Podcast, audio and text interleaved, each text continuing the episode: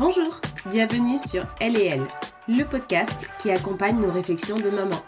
Je m'appelle Marie et au travers d'épisodes solo sur des moments du quotidien qui challengent les parents que nous sommes ou d'interviews, je partage mes réflexions et questionnements pour répondre à notre quête de sens et d'équilibre. Ici, on parle sujet de société, reconversion professionnelle, volonté de profiter de l'instant présent. Car oui, nos enfants grandissent si vite et nous avec.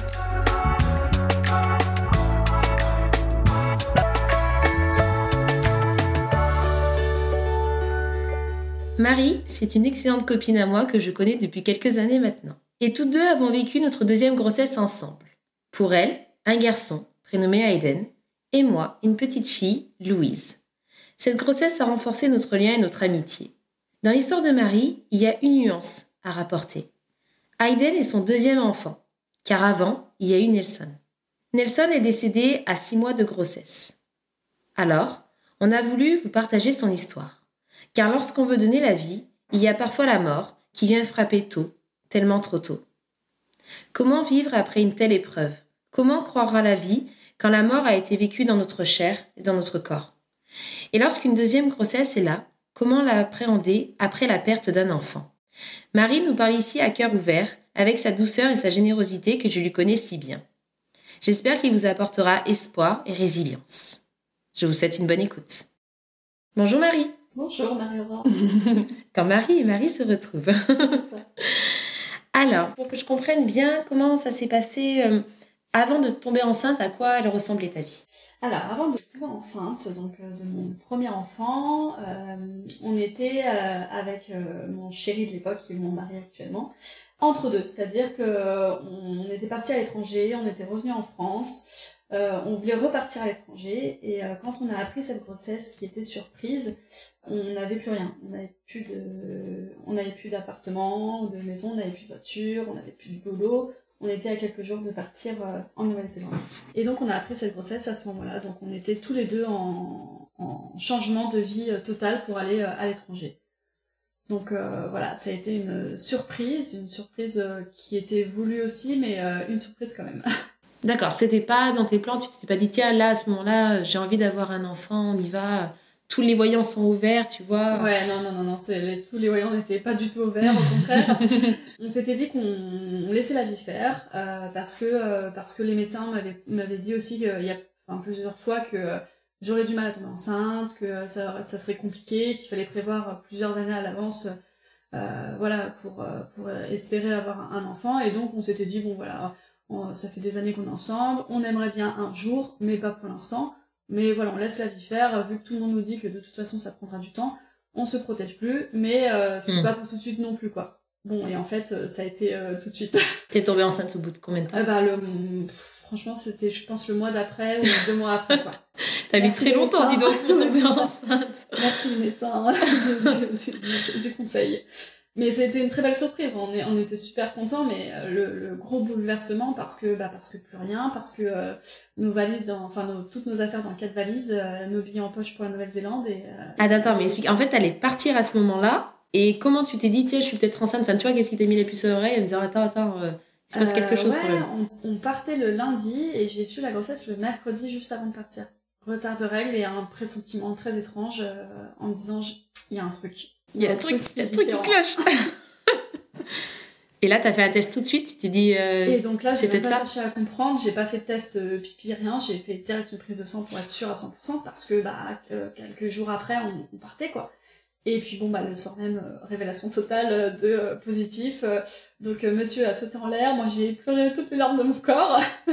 Parce que bah parce que qu'est-ce qu'on fait? Est-ce qu'on part est-ce qu'on part mais avec un bébé dans le ventre et puis sur place tu sais pas mais à la fois il y a la famille que tu laisses alors que tu est-ce que tu leur dis avant et tu pars quand même? Est-ce que tu tu leur dis pas, tu leur dis sur place? Enfin, plein de questions, est-ce qu'on reste, est-ce qu'on part? Enfin voilà, plein plein de questions qui qui se chamboulent et qui, qui, qui, chamboule toute une vie qu'on avait euh, imaginée en fin de compte. Donc, euh, donc grosse surprise, bonne surprise, mais grosse surprise. Ok. Et là, tu fais quoi Quand tu te dis, ça y est, j'ai un bébé dans le ventre, je dois partir lundi, enfin, on doit partir lundi. Euh, on fait quoi, quoi? Là, on fait quoi? On fait quoi? Et la première chose qu'on a fait, c'était d'aller chez mon beau-frère, donc le frère de, de, de mon conjoint, euh, pour boire un coup et en parler. Surtout boire un coup, pas, sans alcool bien sûr. moi, sans coup. alcool. Mais, euh, mais ouais, pour en parler, pour euh, se dire, voilà, décharger un peu les émotions aussi de, de tout ça. Et puis bah, après de longues discussions en disant, bah, qu'est-ce qu'on fait euh, Les pour, les moins, euh, les- enfin les plus, les moins. euh. Et donc euh, là, on a pris la décision du coup de ne pas partir. Donc euh, parce que bah trop compliqué, parce que euh, moi j'avais pas travaillé sur place et donc euh, bah euh, là-bas en Nouvelle-Zélande en plus les, euh, les prises en charge sont complètement différentes de la France. Ah oui, Donc, niveau euh, santé, tout ça. voilà, ouais, donc euh, donc c'était vraiment très très très très compliqué.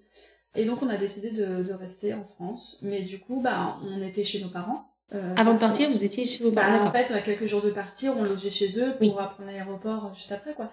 Donc, en fait, on annonce à tout le monde que du coup, on part pas, et que en plus, on a une belle surprise, mais que du coup, on doit tout recommencer à zéro, c'est-à-dire retrouver du job. Bah, moi, enceinte, euh, pas, je pouvais pas trop, Ah mais lui, retrouver du job, retrouver un, un, un appart, une voiture, enfin, des meubles, tout, quoi. Tout, tout, tout, tout, tout, euh, tout à retrouver. Donc, euh, donc c'est un peu branle-bas de combat, c'est un petit peu, euh, le stress, c'est un petit peu l'aventure et en même temps ça nous correspond bien, donc euh, on vit bien les choses quand même.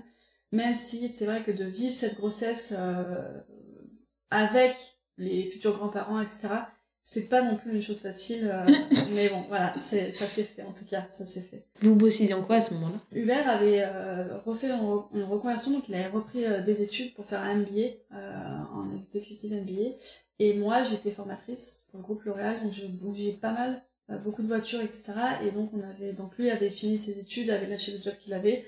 Et puis bah moi j'avais quitté le job que j'avais aussi, donc euh, Donc tu étais oui, sans emploi et l'idée c'était au départ de partir en Nouvelle-Zélande et de chercher quelque chose là-bas. exactement. Et lui avait euh, quasiment trouvé du travail là-bas, il devait finir, finir les, les, les entretiens d'embauche sur place, mais, euh, mais c'était quasiment fait. Ok, donc là t'annules le billet d'avion, t'annules tout le voyage. Voilà, donc là on appelle tout, euh, les locations de voitures qu'on avait fait, les logements qu'on a trouvés, l'avion, enfin Ah bref, oui. tout, tout, tout, tout, tout, à essayer de se faire rembourser, expliquer la situation. Bon, on en a perdu un peu plus, mais franchement pour dire ça a été, on a, on, on a quand même bien vécu les choses.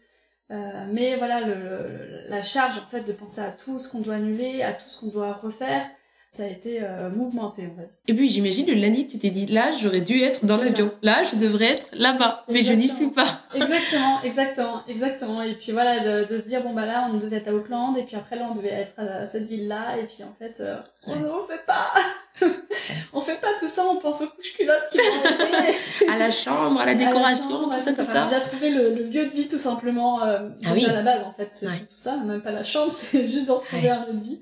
Ouais. Et puis euh, de pouvoir être aussi euh, tous les deux, parce qu'en fait, euh, on n'était jamais que tous les deux, et donc cette grossesse, on l'a pas pleinement vécue euh, de couple à couple, quoi. Donc euh, ça a été aussi un peu difficile par rapport à ça. Mais à la fois, on est très reconnaissant parce que bah, on a la chance d'avoir des familles qui nous ont hébergés, qui nous ont soutenus à ce moment-là aussi. Mm, mm, mm. Alors que bon, bah voilà, c'est le deuil aussi de- de- d'une vie qu'on se qu'on s'imaginait euh, vivre et qu'on qu'on fait pas aussi. Donc, euh, mais bon, avec le projet d'avoir un enfant euh, qui est juste euh, incroyable. Quoi. Donc là vous cherchez un appartement pour être ensemble ou vous faites Donc là, on cherche, lui cherche du travail, on, on bouge pas mal en France parce qu'en fait, du coup, on n'est pas basé à un endroit particulier.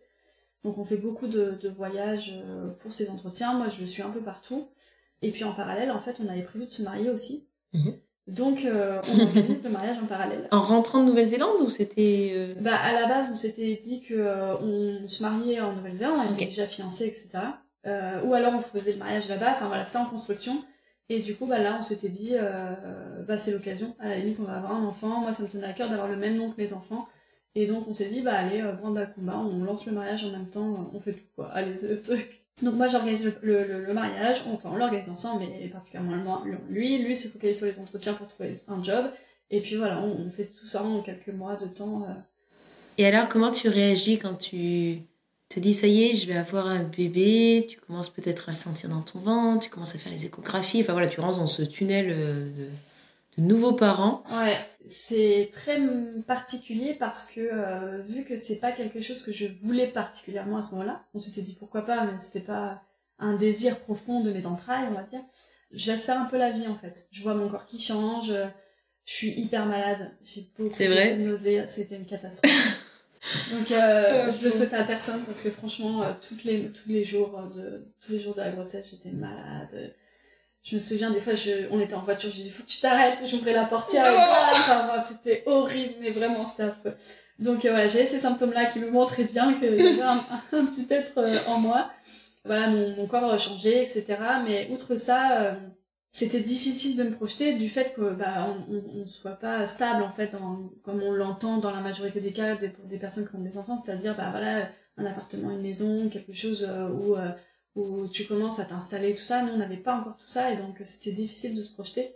Mais en tout cas le, peu qu'on voyait de changement de le ventre etc le peu me plaisait énormément mais j'avais vachement mal à me projeter quand même. Ça a été une période où euh, je me voyais pas forcément avec mon nourrisson dans les bras euh, enfin voilà, même si j'étais ravie, euh, voilà, la première écho ça a été incroyable, euh, le cœur, enfin mm. voilà, de se dire ah là là, on a un tout petit truc comme ça en soi, c'est quand même hyper magique de se dire mais qu'est-ce que le corps peut faire quoi.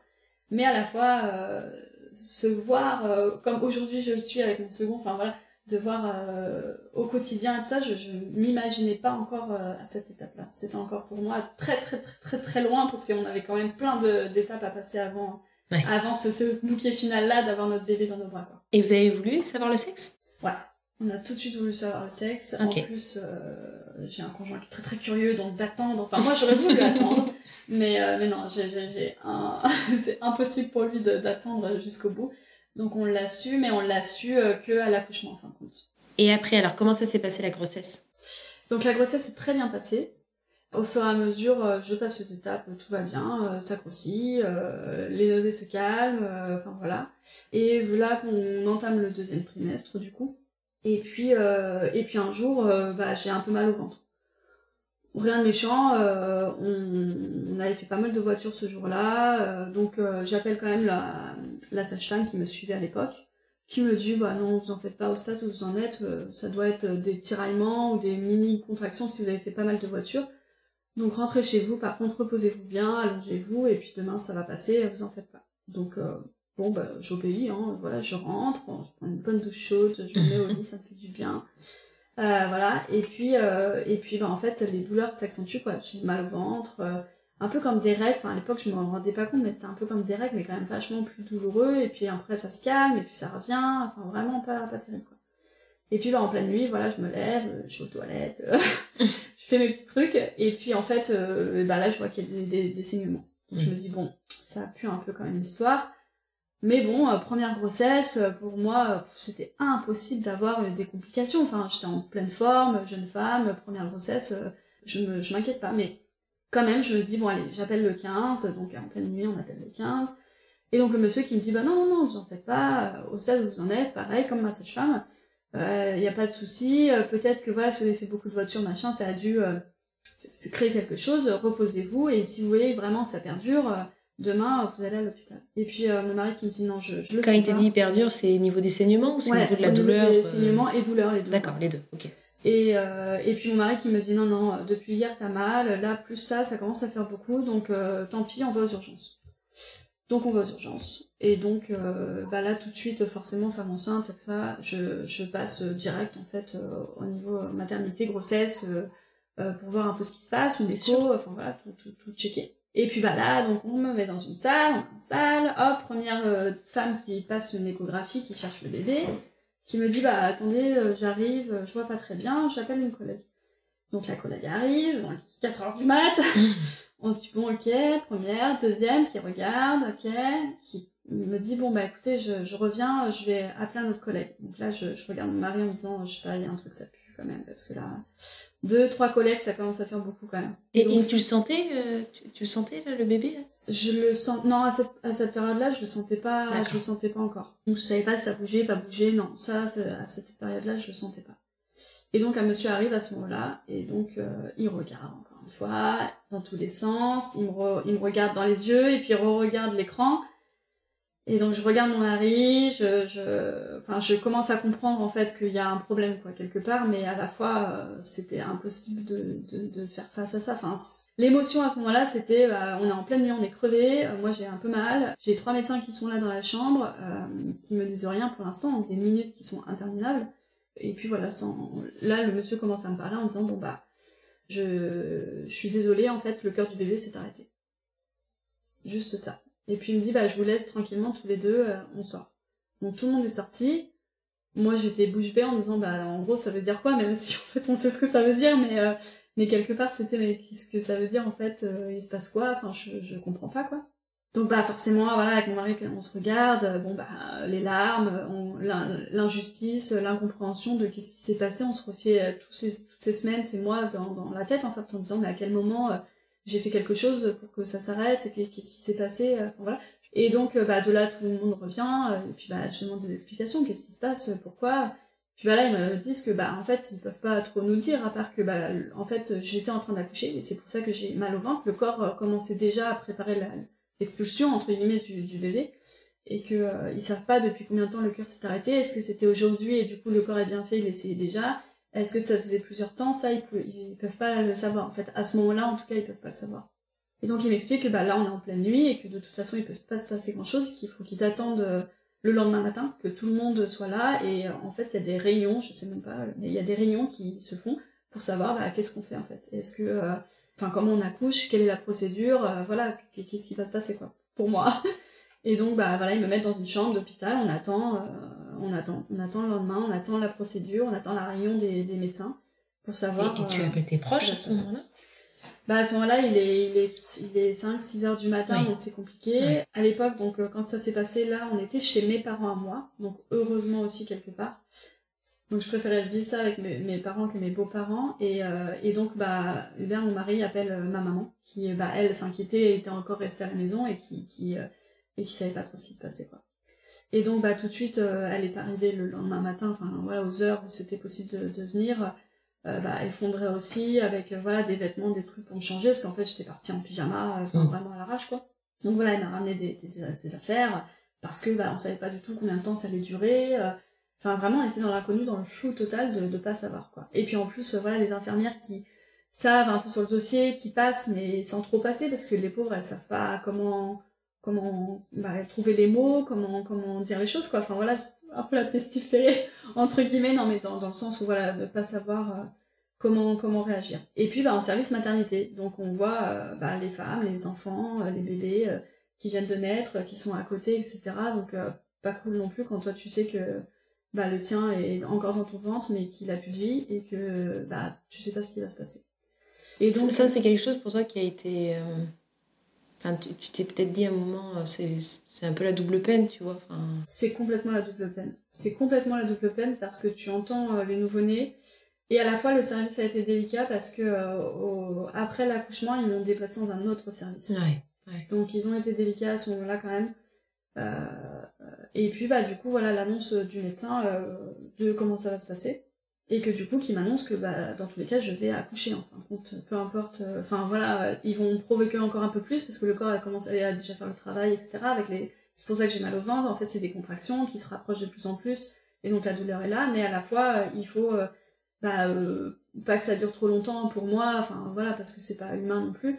Et donc il déclenche le travail le soir le, le soir après qu'ils aient eu cette fameuse réunion là mais alors du coup là ça a été encore un choc pour moi parce qu'en fait je me suis dit mais comment ça je vais accoucher en fait? Enfin j'ai pas eu de préparation à l'accouchement j'ai j'ai ah enfin c'est quoi en fait euh, euh, c'est quoi accoucher? Que, la péridurale comment c'est une péridurale en fait? Moi j'en ai jamais eu euh, enfin voilà tout tout tout, l'accouchement d'une femme à 8 9 mois de grossesse mais moi à, à 6 mois de grossesse donc avec un plus petit bébé certes mais quand même pas du tout préparé à tout ça en fait. Je voilà, j'étais démunie. Pour moi, ça allait être très facile. On allait m'endormir, j'allais me réveiller, puis plus rien. Et en fait, non, je, me dis que je vais quand même devoir euh, bah, aller en salle de naissance, euh, d'accouchement, euh, pousser, avoir une péridurale, les contractions, enfin la totale quoi. Donc double, double, triple peine de savoir que j'allais vivre tout ça.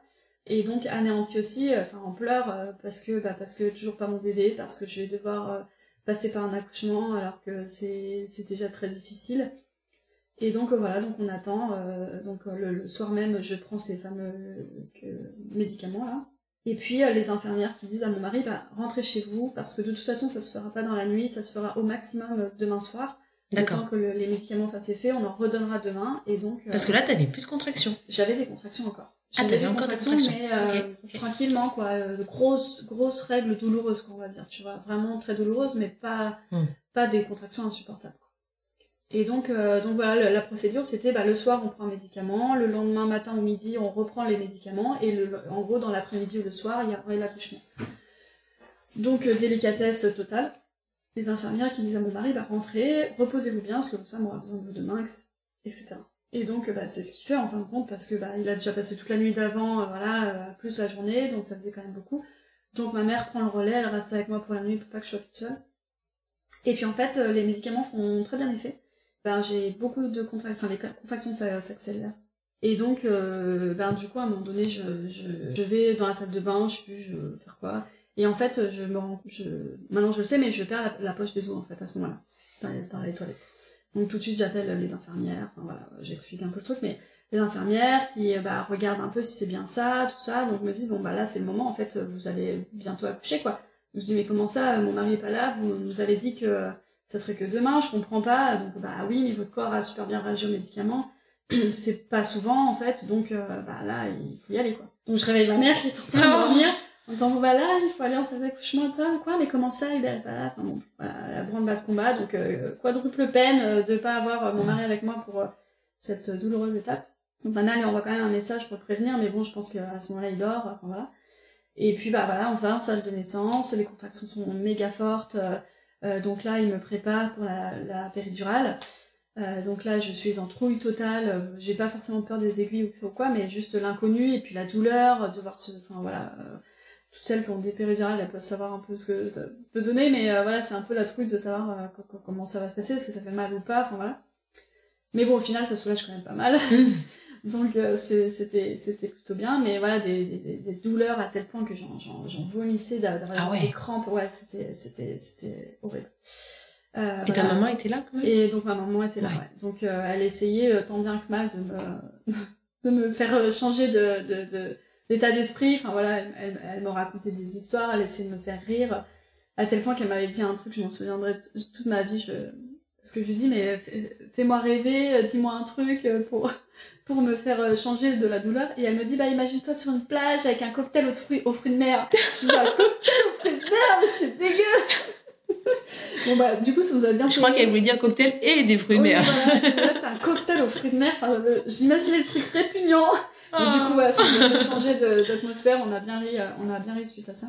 Et puis euh, voilà, à un moment donné encore euh, grosse contraction là cette fois, et je sens en fait naturellement mon, ventre qui, qui, qui, pousse. Et en fait, tout de suite, je dis à ma mère, bah appelle les médecins parce qu'en fait, je crois qu'il est sorti. Et parce que je le sentais en fait vraiment sur le lit avec moi. Et donc les infirmières me disent non, c'est pas possible, il est pas, c'est pas possible qu'il soit sorti. Je dis si si si je vous assure, il est sorti. Euh, tu, tu, sentais, tu sentais que. Et voilà, je, l'ai senti dans le passage. Ça, ça a été très rapide, mais j'ai senti le passage, j'ai tout senti quoi. Et elle m'a dit non non, c'est trop tôt. Euh, je dis, regardez, c'est sorti, je vous dis que c'est sorti. Et donc au final, voilà, elle a regardé. Effectivement, il était bien sorti. Il était là, euh, il était là, donc. Donc bah, sans assistance, hein, finalement, il est sans assistance, toute seule, enfin toute seule. Enfin non, il y avait personne d'ailleurs. avec la péridurale malgré tout, mais mais toute seule sur le lit, voilà. Et donc, bon, bah là, euh, délicatement, elles le prennent euh, dans une serviette, elles l'emballent et puis en fait, elles, elles partent avec lui, en fait, sans me, me montrer, parce qu'en fait, elles voulaient voir un peu bah, comment il était, parce que vu qu'ils savaient pas s'il était décédé depuis longtemps ou pas, enfin voilà, de voir un peu comment était l'état de, de, du bébé, quoi. Et donc, ce qui est difficile, c'est que bah, là, en fait, elles partent avec lui. Et en fait, je me retrouve encore une fois toute seule. Donc, avec ma maman qui appelle euh, mon, mon, mari pour lui annoncer, en fait, que bah, ça y est, c'est fait. Il dormait encore euh, Bah du coup là c'était au petit matin, il devait être 7h je crois. Enfin c'est même sûr d'ailleurs il était 7h du matin quand euh, j'ai accouché lui. Donc euh, bah tout de suite il a pris la voiture, il, il est venu donc en une demi-heure il était là. Et puis et puis bah en fait là ce qui est très morbide et très et très très horrible c'est qu'en fait t'as toutes les personnes qui viennent te voir et qui t'expliquent bah, les funérailles en fait. Comment ça se passe, quelles sont tes options, qu'est-ce que tu veux faire et en fait, toi, tu te remets à peine de ce qui vient de t'arriver que, mm. bah, que tu parles déjà de, de mort, en fait, et de, d'enterrement, de, cimetière, de... T'as pas pu le voir Ils ont... Non, ils ont pas voulu, euh, ils ont pas voulu me le montrer, euh, et je n'ai jamais pu le voir d'ailleurs, vraiment. Je l'ai vu en photo, par contre. Ils ont pris des photos de lui, de chaque, de ses mains, de son visage, de sa taille, tout habillé, tout ça, mais j'ai jamais pu l'avoir avec moi. Voilà. Alors, ils l'ont habillé? D'accord. Ouais, ils l'ont. Bonnet, il avait une petite, euh, un, petit, un petit gilet, tout ça, euh, voilà, avec lui. Euh, donc j'ai pu voir les photos, mais bien après, et accompagné d'une psychologue, mais pas tout de suite. mais voilà. Mais à ce moment-là, en tout cas, c'est voilà les papiers qu'il faut signer, bah, tout, tout ce qu'il y a, tout ce qu'il y a à faire, quoi. est-ce que vous voulez l'enterrer ou pas? Est-ce que sinon l'hôpital se charge de, de faire euh, de faire les choses? Mais voilà, est-ce que vous voulez une trace ou pas? En gros, voilà, savoir un peu tout ce qui s'était passé. Sauf que nous, en fait, à ce moment-là, on est dans un état d'esprit où euh, on n'a qu'une envie, c'est de passer la page, en fait, de tourner la page et d'avancer sur autre chose et de plus y penser. Parce que, bah, parce qu'on est dans le déni total, en fait, on veut, on veut pas euh, voir la réalité en face. Donc, on savait pas si c'était une fille ou un garçon, donc là, on avait la possibilité de savoir. Et en fait, une dame est arrivée et m'a dit euh, c'était un petit garçon, tout ça, mais mon mari était pas là en fait quand ils me l'ont dit. D'accord. Et euh, donc mon mari arrive aussi un peu plus tard, et donc une autre dame qui me dit, euh, qui nous dit en fait à mon mari et moi, est-ce que vous voulez savoir le sexe et tout ça? Et donc mon mari qui fait non non non, je veux pas savoir parce que lui aussi, voilà, dans un état d'esprit horrible en fait, de pas savoir même comment m'accompagner moi, comment vivre les choses lui. Enfin c'est c'est c'est un moment qui est très compliqué, autant pour le couple que pour chaque individu en fin de compte. Euh, et puis voilà, c'était non, non, l'hôpital s'occupe du corps, euh, on l'enterre pas, je veux pas savoir si c'est un garçon ou une fille, je veux pas. En gros, voilà, c'est mm. passé, ma mm. femme va bien, c'est ce qui est d'important, on passe à autre chose, on sort de l'hôpital et on refait notre vie, quoi. Mm. C'était un peu l'état d'esprit qu'on avait. Et puis bah là, vient le, le, moment aussi encore pas cool, où bah forcément il faut voir euh, bah, si tout est bien sorti au niveau de, du bébé, le placenta, tout ça, tout ça. Donc une première dame qui m'ausculte, euh, voilà, qui regarde, euh, qui tréfouille là-dedans, et qui regarde si tout va bien, et qui me dit, bah là, il faut, pour être sûr et pas avoir de complications, il faut faire un curtage. Donc je dis, bah je sais pas ce que c'est, mais en gros, ok, de toute façon j'ai pas le choix, donc voilà que je vais en salle d'opération, mais j'avais encore la péridurale, etc., donc j'étais réveillée. On me laisse le choix entre anesthésie générale ou anesthésie locale que j'avais déjà.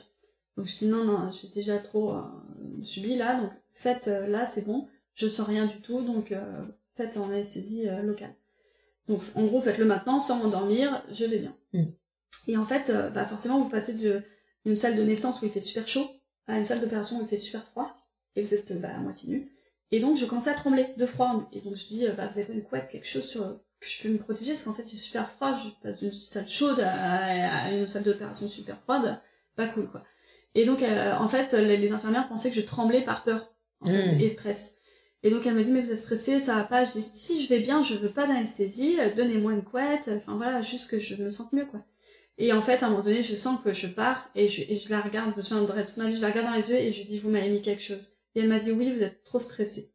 Et donc là, je me, boum, je me suis endormie et donc je me suis réveillée que longtemps. donc ils t'ont fait une anesthésie générale, mais donc, ils m'ont fait l'anesthésie générale, alors que je ne voulais pas cette anesthésie générale parce que j'étais déjà anesthésiée et que je voulais pas resubir et parce que je savais très bien, j'en avais déjà vécu, je savais très bien comment j'allais vivre le réveil. En fait, c'était à moitié euh, shooté, euphorique, euh, euh, stone, quoi, bien dans ta vie, mm, mm. bien dans ta peau. Et en fait, le, retour à la réalité allait être encore plus fatal et encore plus dur à vivre pour moi. Et d'ailleurs, j'ai pas eu tort parce que c'est exactement ce qui s'est passé.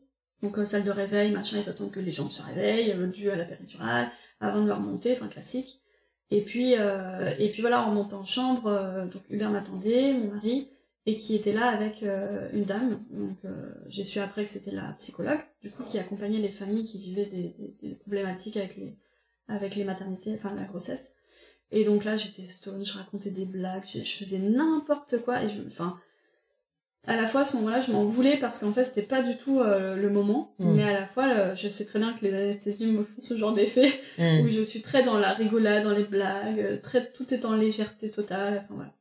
Et donc, bah, forcément, plus ça passe et plus je me rends compte des choses et plus c'est encore plus horrible et je me remets à pleurer dans tous les sens et c'est affreux, etc. Et donc, euh, là, j'ai qu'une envie, c'est de sortir, euh, tout plein d'émotions, euh, de d'injustice, d'incompréhension, de chercher un coupable, de de savoir ce qui se passe, de, de, de, de tout, en fait, de, et après, comment ça va se passer. Est-ce que ça, est-ce que c'est maladie? Est-ce que c'est génétique? Est-ce que ça va se reproduire? Enfin, tout plein de questions auxquelles personne n'a aucune réponse qui se posent. Et puis voilà, euh, bah faut se remettre, faut reprendre une vie, il faut en fait le monde autour de soi va à 4000 à l'heure quand toi ton monde en fait il s'est arrêté quoi en gros. Et ça c'est ça a été euh, ça a été un, un sentiment qui a été très difficile et qui a été présent pendant très très longtemps où justement le monde va comme aussi le train était passé en fait et toi t'étais resté sur le quai mais vraiment c'est l'image que ça mais c'est c'est c'est tout à fait ça. Et je me souviens être sortie de de de la maternité du coup euh, avec c'est dommage et c'est horrible à dire, hein, mais, mais vraiment à l'époque c'était ça, c'était je voyais des femmes qui étaient enceintes de 8-9 mois avec euh, la cigarette devant la maternité, enfin des choses comme ça. Et je me dis mais pourquoi moi alors que je suis en pleine forme, je fume pas, je bois pas, je Voilà, et, et je me dis, et il y a des femmes à côté de ça qui prennent pas forcément bien soin de leur santé, et en fait, ça va jusqu'au bout. Enfin, je me dis, mais c'est horrible, en fait, c'est quoi ce destin pourri Enfin, pourquoi on m'a choisi moi pour, ça, quoi L'injustice, voilà, l'injustice de vivre ça, euh, l'incompréhension, et puis, euh, en fait, euh, en recherche vraiment de réponses, en fait, pour comprendre, comprendre pourquoi ça s'est passé, et, et, et, pourquoi, en fait, on, on vit ça aujourd'hui, et pourquoi notre petit garçon, il n'est pas allé, il est pas allé jusqu'au bout. Et, si je peux me permettre, tu dis, Hubert, il n'a pas voulu savoir voilà, le sexe, etc. Il a voulu dire, on, passe à autre chose. Toi, tu étais dans cet état d'esprit-là à ce moment-là ou pas? Moi, je l'étais dans cet état, dans cet état d'esprit-là. Mais à la fois, quand on m'a annoncé par accident le sexe, tout de suite, elle me l'a dit, en fait, euh, elle, ne savait pas que je voulais pas forcément savoir quoi. En fait, ça a changé la donne. Quand j'ai su que c'était vraiment un petit garçon, ça a changé la donne et, euh, et en fait, Hubert l'a su à, l'hôpital quand même, parce que justement, une dame est quand même revenue. Euh, et par accident, encore une fois, a dit, bah, votre petit garçon, machin, je sais plus ce qu'elle a dit comme phrase. Puis Hubert me regarde comme ça en disant mais c'est un garçon. Et euh, bah du coup la dame fait ah bah oui vous étiez pas au. Il fait bah non on voulait pas savoir. Et donc elle s'est excusée mille fois voilà. Mais à la fois je pense que ça a changé la donne aussi pour lui d'apprendre euh, que c'était un garçon. Euh, parce que bah parce que c'est pas juste un bébé en fait, mm. c'était le petit garçon qu'on aurait dû avoir. Et, et à ce moment-là en fait ça a changé quand même notre vision des choses. Euh, moi, à ce moment-là, je me suis dit, j'ai quand même envie de l'enterrer, j'ai envie qu'il y ait une trace parce qu'en fait, euh, bah, quelque part, on l'a vécu cette histoire et euh, même si je savais pas comment, même si c'était compliqué, voilà, c'est, c'est, je, je, savais pas. En tout cas, je voulais qu'on se laisse l'option et les choses sont quand même bien faites, c'est-à-dire qu'on a, on a le choix de pas dire tout de suite. L'hôpital peut garder le bébé bah, en chambre froide, voilà, jusqu'à ce qu'on trouve, enfin, jusqu'à ce qu'on sache en fait ce qu'on veut faire on a un certain laps de temps, je sais plus combien de temps, on a un, laps de temps. Oui, que ça se passe pas comme ça. Bah, c'est ça, qu'on puisse euh, en parler en couple. Quand t'es encore en état de choc, bah, ou euh, finalement t'es. Ça, c'est quand même plutôt bien fait, on a pu bien en parler, et puis bah, moi j'ai pu exprimer aussi le fait que, en fait, à un moment donné, c'était une étape de notre vie, et c'était important aussi, euh, bah, de. Enfin, on pourra jamais supprimer, enfin, je voulais pas que ce soit un secret de famille, enfin voilà, c'était pas du tout le but non plus. Et en fait, à un moment donné, bah, on, a, on nous a recommandé de faire au moins une séance de psy. D'accord. Chose qu'on a faite. Et en fait, ça a été le, le, le, le service qu'on nous a le plus rendu en fin de compte parce qu'on était dans un déni total. Et je pense que ça aurait pu durer très très longtemps. Et sauf qu'à un moment donné, c'est une bombe à retardement ce, ce truc-là. Et que là, en fait, ça a tout de suite déclenché des choses. Alors forcément, c'était pas des séances qui étaient très faciles parce que bah, on va creuser les choses, on va venir exprimer ce qu'on ressent, etc. Et puis parler de sujets justement qui sont qui sont qui sont difficiles. Et notamment, euh, ce qui nous a beaucoup accompagné, c'était euh, versus la famille en fait parce que bah, nos parents euh, savaient pas du tout comment nous parler euh, de ça. Est-ce qu'il fallait en parler? Est-ce que justement il fallait pas en parler pour pas nous faire du mal? Est-ce qu'on passait à autre chose comme si dans n'était Ou au contraire, euh, bah, ils nous voyaient nous effondrer euh, tous les jours. Donc, bah, quoi dire quoi en fait Trouver les mots, etc. Et à la fois, bah, nous on avait qu'une envie, c'était aussi d'en parler en fait, de montrer que ça existait, que ça avait existé, et de pleurer en fait un maximum, de lâcher les choses mais euh, voilà comment accueillir ça enfin comment les, autres peuvent accueillir ça enfin voilà tout, tout ça est très très très très très très compliqué et donc heureusement qu'on a eu ces séances là qui nous ont permis de de euh, bah, d'y voir plus clair de comprendre un peu euh, bah, les gens aussi ce qu'ils pouvaient ressentir et puis surtout que on, a pu aussi bah, nous se mettre d'accord entre guillemets sur le fait bah tu vois de le déclarer sur notre livret de famille par exemple il est affiché sur notre livret de famille il est avec nous Enfin voilà, il y a plein de démarches comme ça qu'on n'aurait pas fait, euh, tu vois, en sortie d'hôpital, on se serait pas fait accompagner. Je pense qu'aujourd'hui, on n'aurait pas tout ça. Ah oui, tu penses vraiment que ça ah a joué? Et ça, c'était à l'hôpital, c'était les jours où tu étais à l'hôpital, où tu as vu la psy et... Alors ça, ouais, la première fois, en fait, on l'a rencontré, en fait, je l'ai rencontré directement quand je suis remontée de salle de naissance, enfin, de salle de réveil de l'opéra, de, du curtage, là. Tout de suite, elle m'a dit, on prend rendez-vous, on se fait au moins une séance, et puis on voit ce que ça donne. Donc ça, ça a été euh, presque obligatoire, en fait, euh, même si ça ne l'était pas, mais elle, elle, te le, elle te le recommande fortement quand même. Donc euh, du coup on l'a fait. Euh, Hubert aussi euh, qui euh, m'a poussé en fait moi au départ je voulais pas du tout. Il m'a dit si quand même ça pourrait nous faire du bien. Au contraire viens on essaye et on voit si, si elle est naze, si ça nous plaît pas, on recommence pas mais au moins on essaye. Et donc en fait c'est ce qu'on a fait et puis ça a duré peut-être trois mois comme ça où on l'a vu assez régulièrement. Au départ tous les deux et puis à un moment donné on a commencé à être une fois l'un une fois l'autre et justement c'est elle qui nous a proposé bah, est-ce que vous voulez voir? Et donc de là, on avait ces empreintes voilà, sur une feuille, les photos, euh, enfin voilà, tout un petit carnet, tout un petit truc où il y avait bah, des affaires à lui, quoi, en gros. Et vous avez voulu le voir Alors moi, j'ai pas voulu. moi, j'avais peur en fait de savoir à quoi il ressemblait, dans le sens où, bah, tu vois, c'est un bébé qui a six mois, donc il n'est pas complètement formé encore, même si c'est un bébé. On savait pas depuis quand il était décédé, donc on savait pas si la couleur de la peau. Enfin, tu vois, j'avais peur de, de, tout ça en fait, et d'être choquée et d'être encore plus choquée en fait. Et euh, bah, comme je l'ai dit au début, euh, Hubert qui est très très curieux, lui par contre tout de suite il a voulu euh, voir à quoi il ressemblait et puis mettre une image en fait sur, je pense, sur ce qui s'est passé et puis sur bah, son fils en fait quelque part. Donc tout de suite il a regardé et en fait je lui ai dit ben regarde-toi, tu me dis et décris-le moi.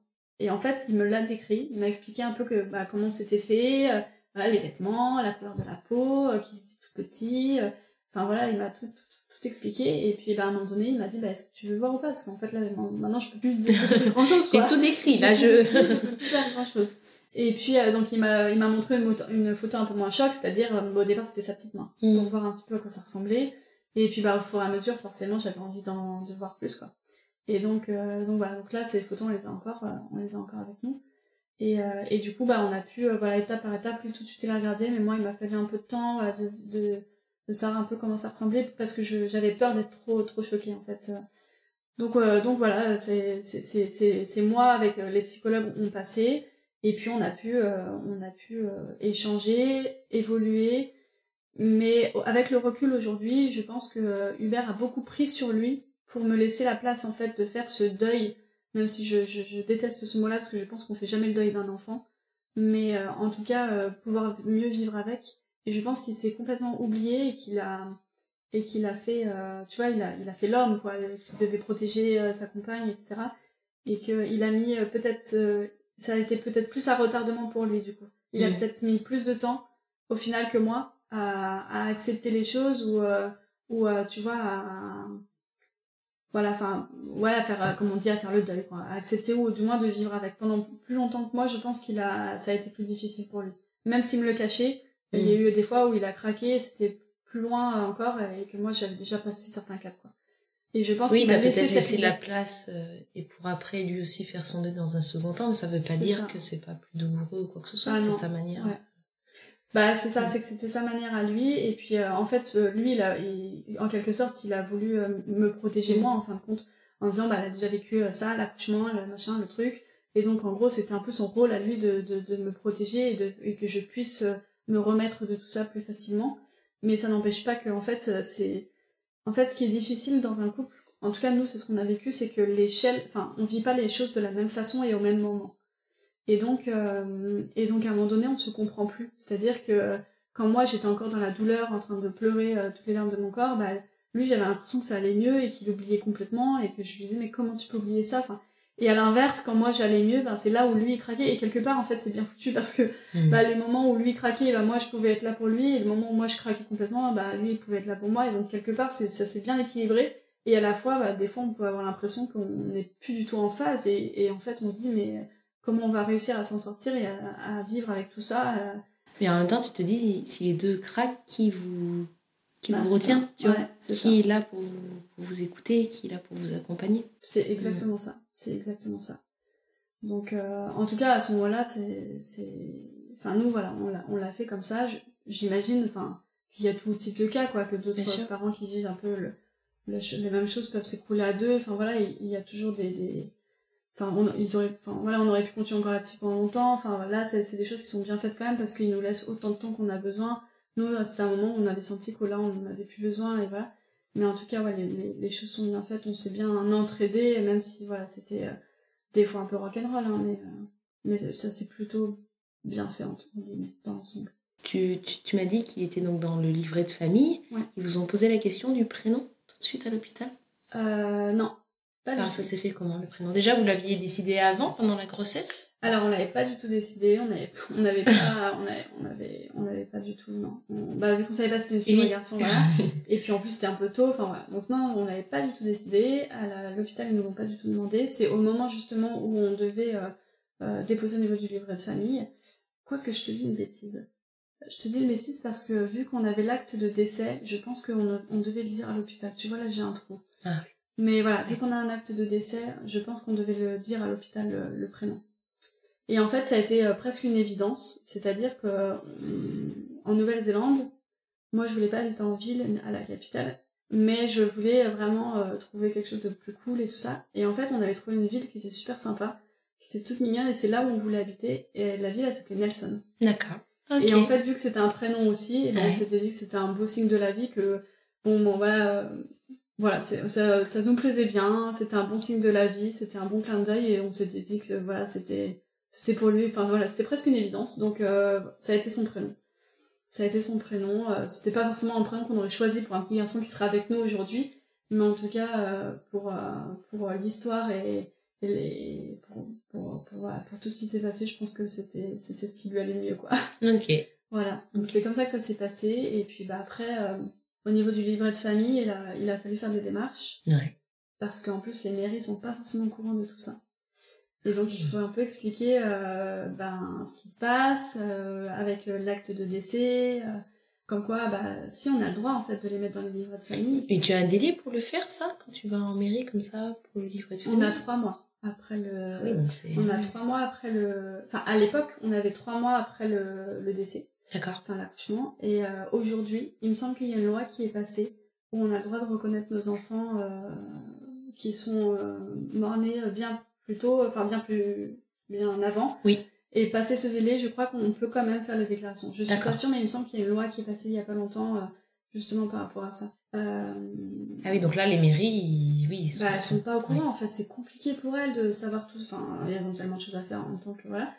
Mais euh, mais ouais, on arrive là-bas dans un truc, euh, bah c'est pas le, c'est pas la déclaration euh, qu'on peut faire classique, mais au contraire, on va directement à l'acte de décès, euh, ce qui est un, autre service, en disant que bah voilà, on, ce qui s'est passé, qu'on a un acte de décès, mais du coup c'est pas un acte de naissance, c'est un acte de décès euh, directement, et donc bah savent pas trop comment remplir le truc. Bref, ah voilà.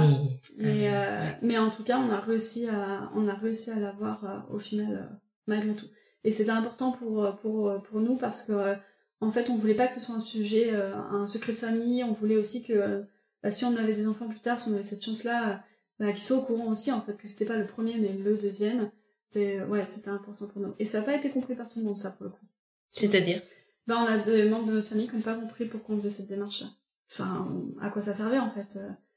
Donc, euh, mais bon, c'est, ça, on est passé très vite outre tout ça parce qu'en fait, c'était notre choix, c'est notre livret de famille, c'est notre famille à nous, quelque part. Donc, euh, en fait, tout de suite, on a affirmé notre position et, et basta, c'était même plus un sujet. Mais il y a eu quand même un moment de flottement où on nous a demandé, bah, en fait, pourquoi ça sert à quoi, quoi. À part peut-être vous faire plus de mal encore, alors qu'au contraire, nous, c'était presque un soulagement, parce que ça a montré noir sur blanc que ça existé au final. Et, et justement, comment on réagit euh, les proches, les amis, la famille? C'est toujours, euh, et, encore, euh, le sujet qui est très délicat. c'est un sujet, je vais pas dire tabou, mais mais presque, parce que, alors, typiquement, nous, dans, notre famille, moi, mes beaux-parents, donc les parents de mon mari, m'ont jamais posé la question. Savoir si ça allait par rapport à ça, comment je me sentais, etc. Jamais. Le sujet n'a jamais, enfin, le sujet n'est jamais venu sur la table d'ailleurs. Il y a que longtemps après, où quand on parlait de cette expérience avec, euh, avec Hubert, euh, on le nommait, etc. Mais au départ, on voyait bien que c'était hyper mal à l'aise. Et qu'au fur et à mesure, ça commence à aller mieux. Mais il y a eu beaucoup, beaucoup de temps avant que, avant que ça se, que ça se ouais que ça se libère quoi pour ma famille ça a été compliqué parce que bah ma mère euh, je suis sa petite fille chérie enfin voilà ça donc euh, je, je, suis la dernière de la famille enfin voilà. Et, et, en fait de me de me voir en souffrance sa propre fille en souffrance et elle démunie face à ça ça a été très très difficile pour elle à vivre. Ça a été très difficile parce que euh, à ce moment-là on était chez elle et moi j'avais besoin de mon mari. Hmm. Et elle voulait être là pour moi et euh, mais en même temps ne pas envahir et en même temps voilà euh, elle me disait mais ça va la question bah, oui bah non ça va pas en fait mmh. mais mes bichettes euh, aujourd'hui je me dis bah en fait il y a, y a, pas de mots quoi enfin voilà juste mais elle à contrario elle a toujours elle en a toujours parlé elle elle l'a toujours nommé elle a elle a continué à parler de cette période là de la vie mmh. enfin voilà ça ça a jamais été un sujet tabou au contraire et, euh, et en plus, c'est vrai qu'on on, on est très proche avec ma mère, donc il y a eu un moment donné où je commençais à beaucoup lui parler. Et que je lui ai dit voilà j'avais besoin d'en parler que c'était euh, enfin voilà que c'était une période de notre vie qui était importante pour nous et que ne pas nommer en fait c'était encore pire quoi. Et quelque part elle a aussi vécu avec toi parce qu'elle était là à la maternité enfin je veux dire elle a quand même euh, elle était là elle était là pour tout elle a été là et, pour elle ça reste un souvenir qui est juste horrible aussi euh, à vivre bah, en tant que future grand-mère. Quelque part le premier enfant de sa dernière fille enfin voilà. Et, et puis bah, bah, encore une fois de voir sa propre fille en souffrance ça a été, euh, elle, est, elle a été démunie aussi elle face à tout ça quoi. Démunie, elle a été, euh, elle ça, ça l'a fragilisé euh, énormément aussi, je pense. maintenant, avec l'expérience, je le vois bien qu'il y a eu des phases où ça a été hyper dur pour elle quoi. Mais elle a été relativement forte aussi parce que quand on, quand on était avec elle ou quand on en parlait ou quoi, elle, elle s'est pas démontée. Enfin, alors qu'aujourd'hui, je pense qu'il y a eu des moments où, au contraire, euh, elle a, elle a craqué de pleurs aussi, j'imagine, par, par tout ça, mais, euh, mais sur le coup, elle, a fait, elle a fait la forte pour moi, je pense, euh, enfin pour nous en tout cas. Et, et même plus largement, les amis, l'entourage, comment, enfin, comment on peut le dire Tu vois, dire des choses comme ça, comment en parler? Je pense que les gens, ils veulent pas blesser, ils veulent, ils veulent pas être maladroits, mais en même temps, tu te dis, je vais peut-être pas remuer le couteau. Enfin, ouais. Euh, en fait, ce qui a été très difficile dans cette période, ça a été beaucoup pour Hubert, au final. Parce qu'en fait, tout le monde lui demandait comment moi j'allais. Ah oui, d'accord. Ouais, ouais, Euh, comment va Marie euh, par rapport à ça, et en fait, personne lui demandait hmm. pas grand monde, c'était pas souvent comment lui il allait, alors qu'en fait, il vit les choses exactement de la même manière que moi, enfin différemment quand même, mais mais malgré tout, c'était lui le ah, papa, enfin voilà. Et en fait, euh, et en fait, on oublie souvent le papa dans ces moments-là. Euh, parce qu'on pense à l'accouchement, on pense que c'était la maman qui l'avait, qui l'avait dans le ventre, etc. Mais ben le papa c'est des projets aussi, enfin voilà. Et lui il a eu beaucoup de, de mal par rapport à ça. Ça a été très compliqué pour lui en disant mais en fait je me s'en fous de, ce que moi je peux ressentir. Ah oui, ouais, enfin, ouais, voilà, c'est, c'est, c'est bizarre quoi. Enfin, je vis des choses euh, en tant que toi, mais on pense à, la femme à ce moment-là.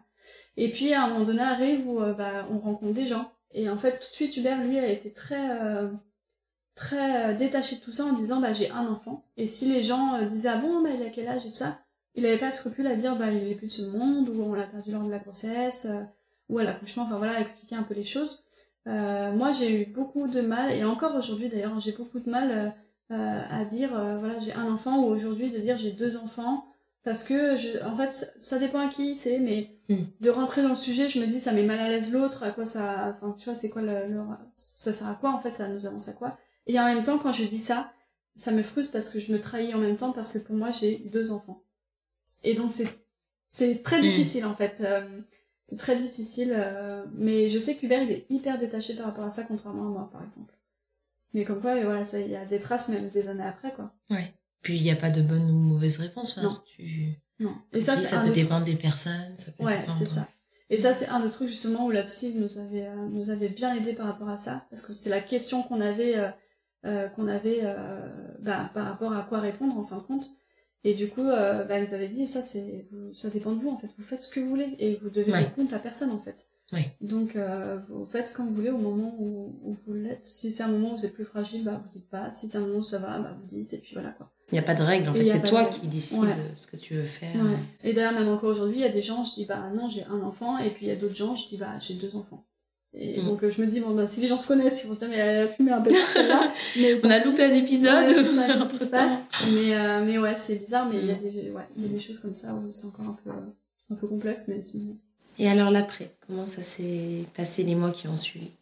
Les mois qui ont suivi ont été. Il y avait ton euh, mariage en plus. Ouais, ouais, bah, une semaine après en fait. C'était une semaine après l'accouchement de ça. Ouais, on est sorti, on est sorti de l'hôpital, ça doit être peut-être le mercredi ou jeudi. Et dix jours après, donc le samedi, euh, pas de la même semaine, mais la semaine d'après, je me mariais. On a hésité à, l'annuler. Euh, à la fin, on s'était dit que c'était dommage. Euh, mais on n'était pas dans un mood de, de dingue hein, non plus. Et ce qui est très drôle ou pas, mais c'est que j'ai j'ai pas beaucoup de souvenirs.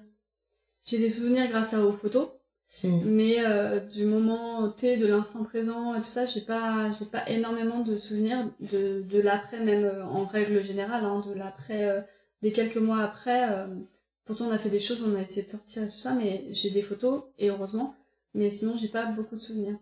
Mais sinon, c'est vrai qu'on on a eu un beau mariage, les gens ont super bien joué le jeu parce que bah, tout le monde savait. et à la fois on voulait que ça soit une bulle d'air en fait à ce moment-là. Et c'est comme ça qu'on l'a on l'a pris ce mariage, c'est-à-dire qu'on s'était dit euh, on l'annule pas.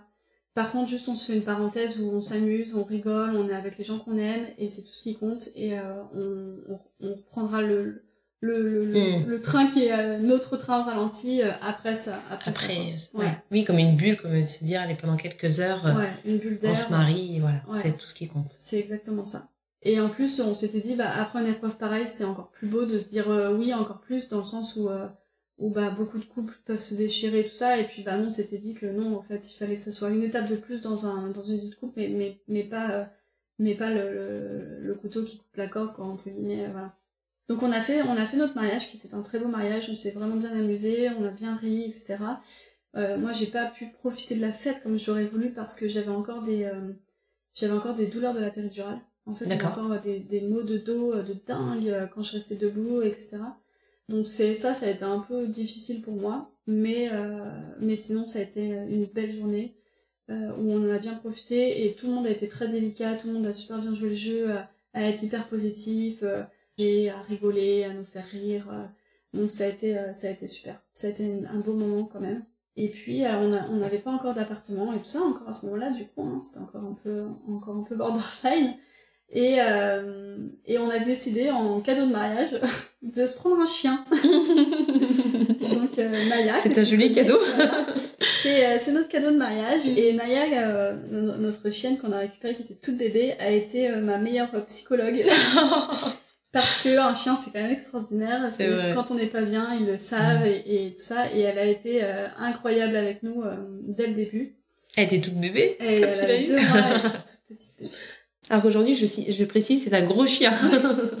Mais à l'époque, elle était toute, toute petite, Mm. euh, elle, elle a été maltraitée, tout ça, et on s'était dit que bah voilà, c'était un beau, euh, c'était un beau, euh, un beau clin d'œil à la vie de se dire bah toi t'as eu des embêtements au même moment que nous, et donc euh, ben allez on va s'entraider tous ensemble quoi. Et donc euh, donc on a pris ce chien alors qu'on n'avait toujours pas d'appartement rien du tout, donc on a quand même demandé à nos parents si on dérangeait pas qu'on En vienne fait, à trois. il y a un chien. Ça. Et puis, euh, et puis bah là, en fait, euh, à ce moment-là, on avait vraiment besoin d'accélérer les choses parce que euh, on voulait se retrouver chez nous, tranquille, à pleurer euh, tranquillement, euh, à vivre les choses Mm, tranquillement en mm, tout cas. Et donc, on a vraiment euh, mis un gros coup de, de boost. Et donc, on a trouvé un appartement après, bah, pas très loin de, de chez toi.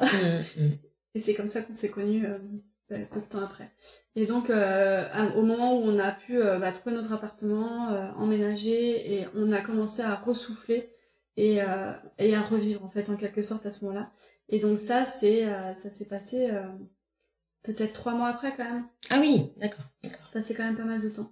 C'était trois mois après où on a pu emménager dans l'appartement et nous faire notre petit nid d'amour à nous et puis et puis s'entraider, voilà, se passer les étapes après les unes après les autres pour pouvoir euh, revivre un peu à nouveau quoi. Et vous avez repris le travail? Lui oui, euh, quasiment euh, tout de suite après le, enfin peu de temps en tout cas après le mariage. Et moi à ce moment-là, euh, il y a beaucoup de choses qui se sont euh, qui se sont euh, bousculées dans ma tête, euh, dans le sens où euh, j'avais un peu perdu euh, le sens en fait euh, de euh, de ma vie, dans le sens où en fait tout me paraissait très futile. C'est-à-dire qu'il y a des gens qui me parlaient de problématiques, mais je me disais mais mais, mais ma- mon pauvre quoi, c'est rien euh, dans dans une vie euh, de petite pichenette là de, de, problématiques. Enfin, en fait, j'étais presque pas demi-aigrie, mais dans le sens où, en fait, un, peut-être le petit détail où je m'en faisais rien avant, euh, là, c'est, ou enfin, je m'en faisais tout un monde avant, au contraire, là, je me disais, mais en fait, c'est rien. Et donc, euh, le métier que je faisais à l'époque, qui, qui me plaisait énormément et qui me plaît toujours énormément, mais euh, j'ai- trouvé pas de sens, en fait. Je, je me suis dit, je ne pourrais pas reprendre ça, ça, ça me paraît très surfait, enfin voilà, il faut que je trouve autre chose. Et donc, à ce moment-là, j'ai repris une reconversion professionnelle. Donc, j'ai pas repris le boulot tout de suite, mais j'ai repris des études. Mais tu penses que c'est l'accouchement où, tu t'es dit finalement il y a eu un avant et un après, ou même si euh, voilà, la, la grossesse aurait pu se poursuivre, tu étais arrivé à un moment de ta vie où tu t'es dit euh, non, là je, je change d'orientation professionnelle. Non, je pense pas. Je pense que, enfin, je pense qu'il y a eu euh, plein de petits cailloux sur ma route qui Mm. ont fait que j'ai changé un peu d'état d'esprit. Mais par contre, euh, cette grossesse, cet accouchement, ce décès, etc., a enclenché les choses, c'est sûr. Ouais. Il y a eu un avant et un après Marie, ça c'est certain. J'en suis persuadée. Et quelque part, c'est aussi, et c'est horrible à dire, mais c'est aussi le cadeau qu'il m'a fait, c'est que en fait il m'a fait ouvrir les yeux un peu sur le monde, il m'a fait ouvrir les yeux un peu sur ma propre vie aussi. Et, et, et en me disant mais en fait la, vie elle tient qu'à un fil, c'est une pichenette de poussière dans le monde entier et que en fait il faut en prendre soin et il faut vivre à fond quoi en fait il faut pas perdre du temps sur des futilités sur des choses qui nous plaisent pas sur des choses qui nous enfin voilà on a toujours des moments où forcément ça sera bien et d'autres moins bien mais mais j'ai pas envie de perdre des années dans un job qui me plaît pas quoi. Parce que je sais qu'aujourd'hui en fait euh, bah ça peut en un claquement de doigts euh, tout peut s'envoyer valser quoi. Et donc euh, quelque part c'est le cadeau qui m'a fait ce petit garçon en, en n'ayant pas de vie en fait c'est de se dire enfin très peu de vie que dans mon ventre quoi. C'est ça en fait. C'est de se dire que ben en fait fais les choses qui te plaisent parce que de toute façon personne ne t'amènera rien sur un plateau et mm. c'est à toi d'aller chercher et que et que ça passe tellement vite que si tu fais pas prends pas les choses en main bah il se passe pas il se passera pas grand chose et tu étais orientée dans quoi alors à ce moment-là? Et donc à ce moment-là, j'ai fait, j'ai repris donc des études au niveau de la, j'ai fait de la sophrologie, j'ai fait pas mal de choses en fait. J'ai fait de la sophrologie. Touche à tout Marie. j'ai fait de la kinésiologie. Euh, j'ai fait euh, pas mal de, de pratiques euh, comme ça alternatives. J'ai fait de l'EFT, j'ai fait de la psychologie positive. Enfin j'ai fait plein plein de choses complètement différentes. Et puis à un moment donné, je me suis dit bah ok j'ai tout ça, c'est bien. je vais beaucoup mieux. voilà j'ai avancé dans ma vie, j'ai rencontré des personnes super comme Marie Aurore. Euh, voilà, qui, euh, avec qui je me marre bien. Enfin voilà, on, a retrouvé un équilibre, une stabilité, etc. Et je me suis dit, bah après c'était, bah qu'est-ce que je fais de tout ça en fait? J'ai un métier qui est la formation, j'ai euh, tous ces outils-là, et à un moment donné quand même le côté, bon bah qu'est-ce que je fais de tout ça? Parce que j'ai pas fait ça pour rien, mais en même temps je me vois peut-être pas être que sophrologue ou que ça. J'ai toujours été un peu à bouger partout et tout ça, donc je me voyais pas forcément m'implanter à un endroit vraiment pur physique. Et donc euh, là, il y a eu euh, la réflexion de euh, bah, qu'est-ce que je fais, comment je le fais, comment je le mets en place, etc. Et puis, et puis bah, à ce moment-là, on va mieux, tous les deux, on est plus stable, tous les deux, etc. Et donc on se dit bah pourquoi pas, pourquoi pas un deuxième enfant, pourquoi pas essayer, mais beaucoup de peur, beaucoup d'inquiétude. Et donc là, on se dirige avant, quand même cette fois, en se disant on va voir un hôpital, on va voir un, le dossier avec notre dossier et on veut un deuxième avis sur euh, bah, est-ce que eux peuvent savoir ce qui s'est passé ou pas, est-ce que c'est génétique ou pas, est-ce ah que ça peut se reproduire ou pas? Enfin voilà, en fait qu'on ait toutes les clés en main pour savoir si bah si on se lance dans une deuxième grossesse, ben est-ce que ça peut nous arriver ou pas, et puis euh, et puis ben est-ce que c'est vraiment génétique, et est-ce qu'il y a vraiment un problème, un, défaut dans la machine ou, pas quoi? Et, donc de là on se rapproche à un, gros CHU euh, à côté de chez nous. Et, et du coup qui, qui étudie bien le, le, le, le dossier, qui regarde un peu ce qui se passe, et donc il nous dit, bah de toute façon avec les antécédents, il y aura un suivi qui sera hyper poussé. Mais là, de prime abord, il n'y a rien de génétique, il n'y a rien qui peut montrer qu'une deuxième grossesse, ça se passera mal. Et donc, bah, de là, on, teste, on, voit ce que ça donne. Toujours en tête avec le côté, ben, de toute façon, on nous a dit que ça mettrait du temps. Donc, on commence et on voit ce que ça donne. Si ça met du temps, ça mettra du temps. Si ça met pas de temps, ben, on est prêt, on est armé. Et cette fois-ci, ça sort des entrailles, on a envie d'avoir un enfant. Et donc vive les médecins, parce que cette fois-ci encore, je suis très Je sais pas si on est vachement bien compatibles ou pas, mais en tout cas, euh, au bout d'un mois, pour le coup, euh, on apprend la grossesse. Et puis, euh, et puis là, c'est une grossesse qui est quand même pleine de stress. Hmm. C'est-à-dire qu'on attend la date fatidique où on a perdu notre premier fils pour relâcher la pression, en fait, et se dire, bah là, on profite de la grossesse. Donc en fait, pendant six mois, j'étais sur les dents. Euh, sur les nerfs, sur à, chaque écho, euh, la trouille au ventre, euh, enfin voilà, de se dire, à un moment donné, ils vont me dire que le cœur s'est arrêté, la phrase du mec, là, je l'ai en tête, et, et pour moi, ils allaient encore me le redire. Et j'attendais en fait cette date vraiment presque, enfin je peux pas dire d'anniversaire, mais cette date-là pour me dire, là, ok, relâche la pression, on a passé le cap. Et le deuxième cap, c'était le cap du médecin qui me disait, à partir de telle date, en gros, il même si vous accouchez maintenant, même si on doit déclencher maintenant, quoi qu'il arrive, il ira bien. Il est viable, oui. Il sera viable, il sera en pleine forme, il n'y aura pas trop de risques de complications, etc. Donc une fois cette date passée euh, des, des, six mois, j'ai attendu l'autre date. Je crois que c'était en janvier et, euh, et j'ai accouché en mars, tu vois. Donc euh, j'ai vraiment profité de cette grossesse les trois derniers mois.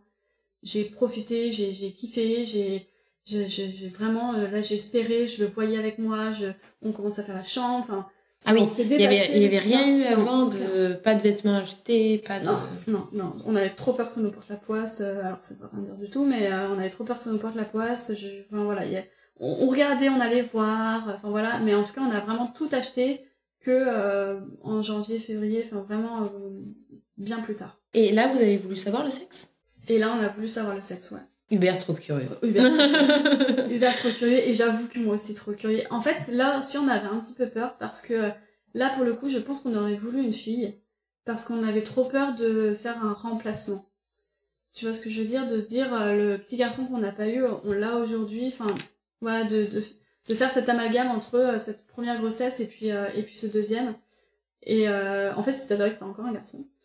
Et on n'a pas du tout fait d'amalgame. On a vraiment deux enfants. Et même aujourd'hui, on lui dit à notre, à, notre euh, plus petit, enfin notre deuxième du coup, euh, on lui dit hein, qu'il a un grand frère. Enfin voilà, on, on lui rabâche pas les oreilles non plus avec ça tous les jours, mais mais voilà, la date d'anniversaire, par, par exemple, on lui dit, euh, euh on met la musique, on fait la fête, euh, enfin des trucs. Alors même s'il comprend pas, même s'il comprend pas, au final, on, on le fait quand même. Voilà, parce que c'est important pour nous. Encore une fois, on voulait pas de secret de famille ou quoi que ce soit, donc bah du coup, on, on le fait. Et comment ça s'est passé alors cette fin de grossesse et cet accouchement? Hum, ça s'est bien passé, ça euh, ça a été une grossesse donc dans le stress forcément, dans le stress aussi pour l'équipe médicale. On le voit bien aujourd'hui parce que euh, bah du coup parce qu'aujourd'hui on est encore suivi par eux, mais euh, ils sont beaucoup moins stressés aujourd'hui. Mais voilà, à l'époque on la sentait un peu sur les dents de d'être sûr en fait que tout se passe bien et, euh, et là où ça a mis un peu des complications aussi, c'est que bah, du coup, au fur et à mesure de la grossesse, on aperçu que j'avais une malformation d'utérus. Enfin voilà, il y, a eu quelques, quelques petits de petits euh, moments de challengeantes, mais au final qui ont fait que voilà, j'ai accouché par césarienne et pas par basse cette fois-ci. Mais au final, tout s'est très bien passé. Euh, L'accouchement s'est relativement bien passé aussi. Et quand t'es arrivée à l'hôpital, tu te dis, là, ça y est, je, enfin, je vais l'avoir, mon bébé, tu vois, je, je vais pouvoir le serrer dans mes bras. C'est clair. Euh, surtout que césarienne programmée, c'est comme Amazon euh, Prime, quoi. T'arrives à telle heure à l'hôpital, tu sais qu'à telle heure t'auras ton enfant dans les bras, c'est quand même un truc de fou, quoi. Ah Donc euh, non, ça a été, ça a été, ça a été c'est fou. Ça a été un bon moment aussi parce que du coup on est arrivé très tôt à l'hôpital pour faire une échographie pour voir s'il avait, si c'était pas retourné du coup parce qu'en fait la, la malformation faisait qu'il avait pas de place pour se mettre la tête en bas, mais il fallait vérifier quand même qu'il n'ait pas la tête en bas, parce que si monsieur avait décidé d'avoir la tête en bas, au dernier moment, en voix basse, voilà, c'est ça. Mais du coup là, il n'y avait pas de tête en bas, donc un beau siège, hein, bien carré. Et du coup, euh, on a eu deux bébés en siège avec Marie, donc une grossesse en même temps et deux bébés en siège tête en haut. C'est ça. C'est aujourd'hui. Et donc, euh, et donc, euh, bah du coup, voilà, on savait euh, siège, donc c'était sûr que c'était une, une, césarienne, pas prise, pas prise de risque au vu des événements précédents aussi. Et donc, en fait, là, voilà, on s'est marré avec Hubert dans la chambre. Enfin, on a, on s'est, parce que lui aussi aime pas trop les hôpitaux et ça, donc c'était pas non plus une, super étape pour lui, même s'il était super content de voir son fils. Mais voilà, les risques qui peuvent aussi engendrer une césarienne et tout ça, il était pas super fan et très à l'aise non plus. Donc voilà, on s'est marré entre nous, euh, on a passé un super bon moment. Et donc jusqu'à passer voilà au bloc, euh, l'opération qui s'est euh, qui s'est très bien passée, l'équipe qui, qui, qui était super aussi. J'ai pu voir mon fils dès qu'il est né, pas longtemps parce qu'il fait trop froid, donc il faut vite qu'il l'amène, voilà. Mais en tout cas, j'ai pu le voir. Et puis après, j'ai su que papa le, le, prenait en main et en charge directement après, donc je savais qu'il était entre bonnes mains. Il est là, quoi. Il est là, tout va bien. voilà, tout va bien et il y a plus qu'à, il y a plus qu'à profiter, quoi. Donc, euh, donc voilà. Donc euh, cette grossesse a été euh, ouais assez particulière, très stressante, mais au final qui s'est super bien passée et puis avec des très très bons souvenirs malgré tout. Hein. Ouais. Et aujourd'hui, quel regard tu portes sur sur cette période? Très nostalgique dans le sens où elle m'a fait beaucoup souffrir, mais elle m'a apporté beaucoup de choses en tant que femme. Elle nous a apporté beaucoup de choses en tant que couple aussi, je pense. Euh, et du coup, euh, quelque part, euh, ça a été, on va dire, dans, notre malheur, dans notre plus grand malheur qui aurait pu se passer en tant que, en tant que parent, ça a été aussi aujourd'hui une force, je pense, qu'on peut avoir, qui, qui s'est développée en fin de compte en nous. et peut-être aussi que aujourd'hui, je, je, je, je mords la vie à pleines dents avec mon fils, enfin avec notre fils en tout cas, et, on se régale en fait de jour en jour. Et je pense que j'aurais pas eu cet état d'esprit là si j'avais pas vécu cette expérience là qu'aujourd'hui tu vois le moindre truc la, la, moindre chose et c'est peut-être ce qui fait notre relation aussi avec notre enfant aujourd'hui je sais pas mais le moindre truc pour moi c'est juste euh, hallucinant de le voir grandir de le voir s'émerveiller de le voir Alors déjà, je pense que quand t'as un parent, on va dire, plus classique en termes de, de parcours, euh, déjà, c'est un régal de voir ta chair ta chair. Voilà. mais alors là, je sais pas si c'est différent ou pas, mais en tout cas, j'ai l'impression de, de chaque petite minute, pour moi, elle a une valeur qui est juste inestimable, quoi. Et donc, euh, j'en profite, euh, je pense, mille fois plus que si j'avais eu euh, un parcours peut-être plus classique, en me rendant moins compte de la chance que c'est d'avoir un enfant au final. Et que c'est pas si anodin que ça de pouvoir mener une grossesse à bien, mener un accouchement à bien, euh, voilà, sans encombre, sans, enfin voilà. Et malheureusement, en fait, on n'en parle pas beaucoup, mais il y en a beaucoup, euh, parce que quand on enfin, quand j'ai commencé à en parler autour de moi, en fin de compte, je me rends vraiment compte qu'il y a beaucoup de gens qui ont du mal à avoir des enfants, des gens qui ont eu des problématiques euh, vraiment sévères pendant la grossesse, ou même après, enfin voilà, au niveau de la santé des enfants, etc. Et donc, et donc, en fait, tout ça, je me dis, bah ouais, c'est, c'est presque un cadeau dans le sens où, où ça a été horrible à vivre, et mais aujourd'hui, j'arrive à profiter comme j'ai jamais profité de ma vie, quoi. Ouais, et puis c'est un peu tabou. Enfin, c'est vrai, quand tu creuses avec les gens, ils te disent bah, en fait, j'ai fait des fausses couches ou j'ai eu des problèmes et euh, on n'ose pas en parler, on n'ose peut-être pas dire aussi. Euh. Ouais, c'est hyper tabou. C'est. C'est, c'est assez dingue et puis euh, c'est, bah, vrai que plusieurs mois après après Nelson du coup j'ai voulu j'ai senti le besoin en tout cas d'accompagner d'autres personnes en tout cas ou, ou, de raconter mon histoire à d'autres personnes justement pour faire entendre ce qui se passait et que c'était pas euh, que c'était pas tabou en fait. Je voulais pas que ça soit tabou. Et euh, et du coup j'ai rencontré une association dans laquelle je suis bénévole où j'accompagne les, les professionnels de santé mais aussi les parents qui euh, ont vécu soit des choses similaires à moi soit des choses qui sont complètement différentes mais sur le même sujet qui est le deuil périnatal.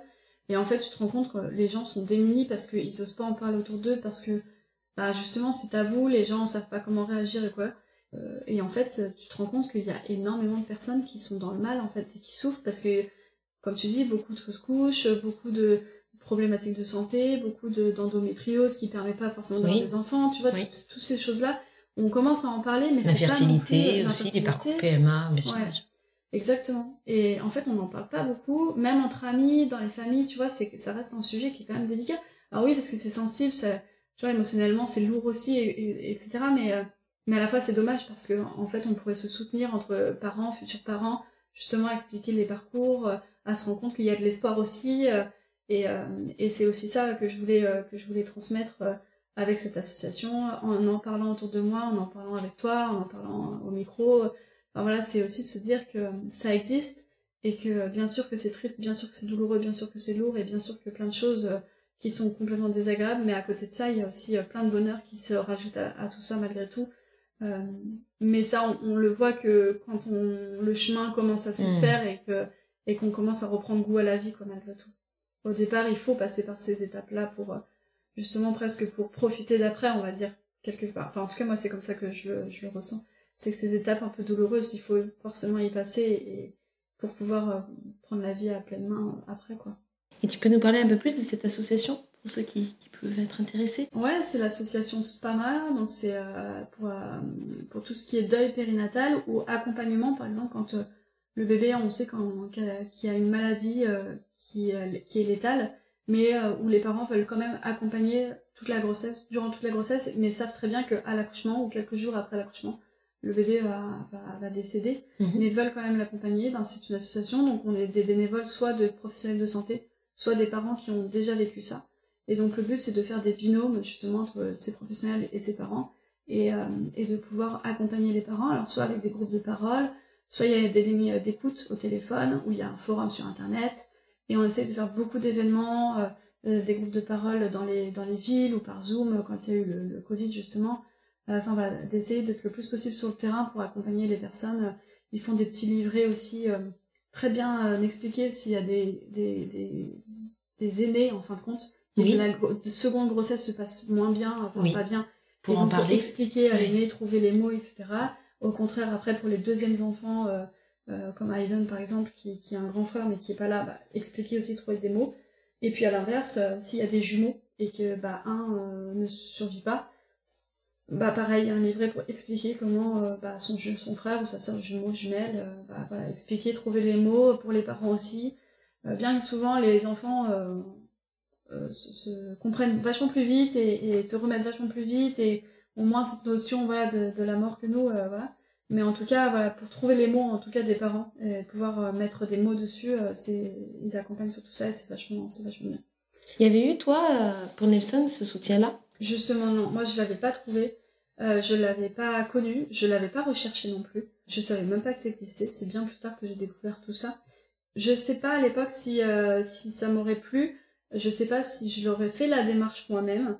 Par contre, je pense que ça m'aurait plu d'avoir un échange avec des parents qui ont vécu ça. D'accord. Ouais, pour le coup, je pense que ça, ça m'aurait aidé. Mais euh, est-ce que à l'époque j'aurais été euh, mature avec des guillemets euh, pour faire la démarche moi-même, aller vers tout ça? Je pense pas. Je pense pas par contre. Et tu disais aussi que tu intervenais auprès du personnel soignant, du personnel soignant? Ouais, tout à fait. On intervient aussi dans les hôpitaux pour les cadres ou quoi que ce soit. Bah justement, bah alors moi, mon, mon, rôle à moi, c'est d'expliquer un peu en tant que parent qu'est-ce que j'ai pu ressentir, euh, quels sont les mots que j'aurais voulu entendre, quels sont les mots qui ont été euh, justement un peu maladroits euh, pour, bah, pour qu'ils puissent accompagner un maximum les, les, personnes dans, dans les meilleures conditions possibles. Même si je suis pas, enfin voilà, ma, réaction ne sera pas la même que quelqu'un d'autre, mais en tout cas qu'ils aient les mots de parents qui ont vécu ça et, et pour qu'ils sachent, bah, typiquement, voilà, de pas se mettre dans le service maternité on évite quoi. Euh, tu vois le côté euh, bah, salle d'accouchement où moi j'entendais les femmes à côté qui poussaient avec mmh. les cris des mamans. Ben c'est il y a pas trop le choix mais à la fois c'est pas très délicat. Euh, tu vois je raconte aussi le coup de, de l'anesthésie où ça m'a pas du tout plu et là pour le coup je leur en veux à fond. Euh, bah ça tu vois j'en je, j'en parle je leur dis enfin à un moment donné il y a des choix qui sont quand ils sont sûrs et certains il faut les faut les faut les accepter en fait même si vous ça vous plaît pas enfin voilà donc je raconte un peu mon récit comme là je peux le faire mais version vraiment hôpital et ce qui s'est passé pour qu'ils puissent bah, mieux trouver les mots, mieux accompagner, euh, trouver des, tu vois, des alternatives pour euh, bah, prendre avoir une meilleure prise en charge pour ce, pour ce genre de, de situation. Quoi. Et eux, ils te font quel retour? Est-ce qu'ils te disent des fois, bah oui, c'est vrai, peut-être que euh, on a dit ça, c'était maladroit, ou au contraire, là-dessus, on est vigilant Ils te font quel feedback? Souvent, ils sont, ils sont désarmés face à ça. Euh, ils sont impuissants parce qu'ils n'ont pas forcément de formation aussi euh, pour ça. D'accord. Et donc ils te le disent ouvertement que c'est délicat, que limite ils se ils se ils se choisissent, ils se désignent les uns des autres pour aller dans la chambre parce qu'en fait ils savent pas quoi. Enfin c'est et je les comprends, hein, les pauvres, c'est compliqué de trouver les mots d'une femme que tu connais pas, enfin ou d'un homme d'ailleurs, un papa. Mais mais ils sont démunis et souvent ils sont enfin contents entre guillemets, mais d'avoir des retours comme ça pour justement alimenter un peu euh, bah, leur expérience, pour pouvoir justement trouver mieux enfin plus simplement les mots en tout cas. Et puis, euh, et en fait, c'est ce que je leur dis, la pire des choses, même si vous n'avez pas les mots, c'est l'ignorance en fait. C'est la pire des choses pour euh, une ah maman oui, qui oui. perdre, euh, qui est dans ce genre de situation, ou même pour un papa. C'est au contraire de voir euh, les, les personnels soignants passer devant ta chambre et personne s'arrête devant toi, quoi. Et donc, euh, parce que t'as pas forcément besoin de soins, t'as pas forcément besoin de tout ça, t'as juste besoin de, du temps qui passe et c'est tout.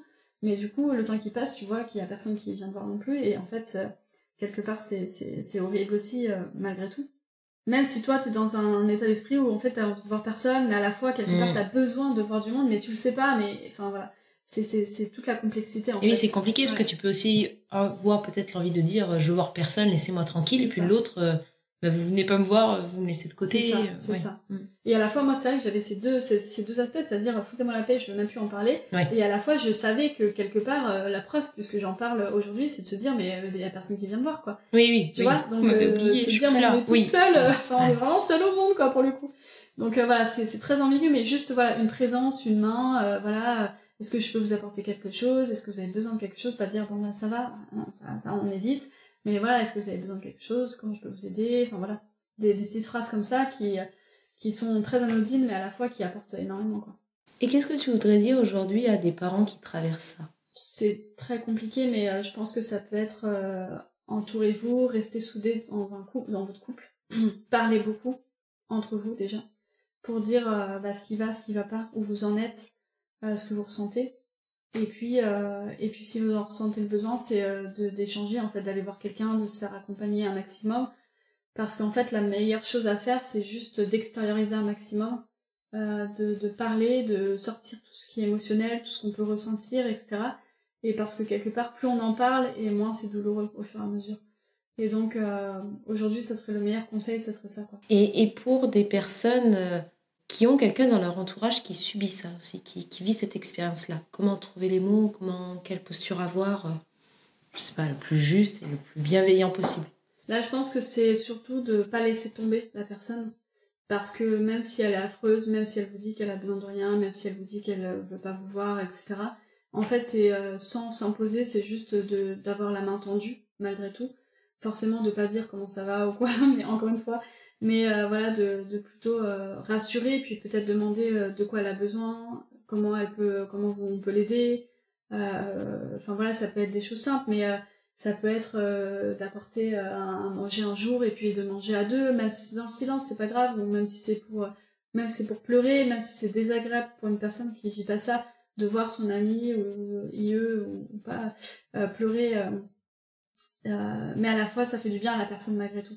Et donc, donc ça serait ça en fait, ça serait de pas de pas lâcher la personne et surtout d'avoir des mains tendues et de pas hésiter à, à s'imposer délicatement entre guillemets en disant bon bah viens là on va manger là ou on reste chez toi et puis on, discute, euh, ou alors se remémorer des souvenirs euh, de l'époque, en fait, tu vois, de dire, ah bah tu te souviens quand on était parti à la mer, là-bas, toi t'étais enceinte, enfin voilà, même si c'est des souvenirs qui sont un peu de, peut-être douloureux, mais à la fois ça montre à la personne qu'en fait on n'oublie pas ça. On n'oublie pas ce qui s'est passé, on n'oublie pas son enfant, on n'oublie pas sa grossesse, euh, c'est pas juste passé, c'est, c'est vraiment présent, quoi. Et donc ça, je pense que c'est important. Merci Marie. Merci à toi. Si ce podcast vous a plu, n'hésitez pas à le noter, à le relayer, ça soutient énormément le projet.